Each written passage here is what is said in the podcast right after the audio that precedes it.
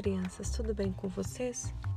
Aqui é a professora Lídia e hoje vamos falar sobre o cerrado. Vocês sabem o significado da palavra cerrado?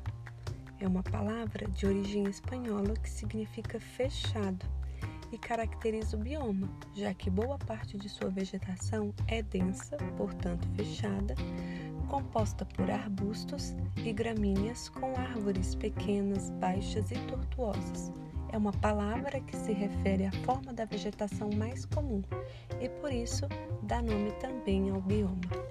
O Cerrado é o segundo maior bioma do Brasil.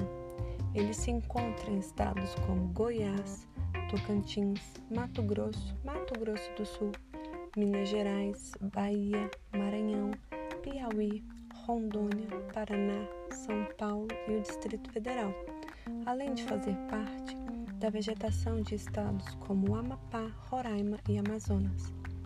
Tem um clima quente e quase sem vento, lembrando a savana africana. Por isso recebeu o apelido de savana brasileira. Por essas características ambientais, a vegetação é bem diversificada. Além das matas fechadas, possui também campos limpos, fauna e flora diversas, plantas e animais de todos os tipos. Vamos aprender mais sobre eles em breve.